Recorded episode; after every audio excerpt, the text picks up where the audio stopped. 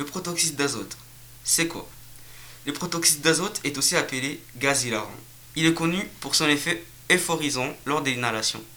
Ses propriétés l'ont rendu très populaire lors des soirées étudiantes. Il est consommé à l'aide des petits ballons gonflables dans lesquels le gaz est respiré. Le protoxyde d'azote est utilisé en stock dans des cartouches pour siphon à chantilly.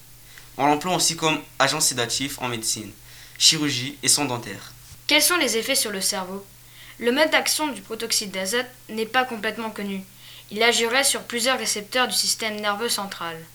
Son action est rapide au début de l'inhalation et s'estompe en quelques minutes après arrêt. Les effets positifs recherchés sont une légère euphorie, l'hilarité, une sensation de dissociation de la conscience avec le corps, sensation de flottement, sensation d'alourdissement des membres, fourmillement des extrémités, distorsion auditive, acouphène, distorsion visuelle. Des effets secondaires négatifs peuvent apparaître, notamment en cas de surdose et inhalation excessive sur les longues périodes. Nausées, vomissements, notamment si associés à l'alcool, vertige, maladresse, lourdeur, maux de tête. Le risque de dépendance est faible et n'est pas démontré. Néanmoins, les effets recherchés peuvent inciter à renouveler fréquemment, ce qui est déconseillé. Y a-t-il des risques? Le protoxyde d'azote ne figure pas sur la liste des substances classées comme stupéfiantes par l'ANSM.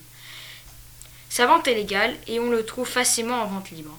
Le danger demeure faible sur une consommation ponctuelle et les cas d'intoxication sont extrêmement rares. Cependant, le risque zéro n'existe pas.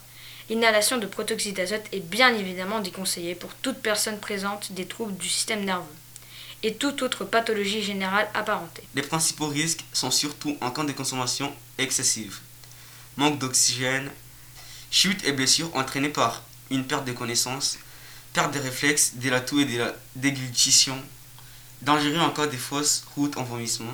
La consommation chronique sur de longues périodes peut provoquer des pertes de mémoire, troubles de l'humeur, dysfonction cardiovasculaire, hallucinations visuelles et carence en vitamine B12. Nous avons recueilli des paroles d'élèves. Le protoxyde d'azote est un gaz dangereux qui brûle les cordes vocales et cause des accidents. En consommant le protoxyde d'azote, on peut influencer nos petits frères et sœurs. Quand on consomme du protoxyde d'azote, on voit tout flou, ce qui peut causer des accidents. Certains élèves ont passé dans les classes pour expliquer ce qu'est le protoxyde d'azote en projetant un diaporama. Vous pouvez prendre rendez-vous dès maintenant au CDI. Merci, Merci de nous avoir écoutés.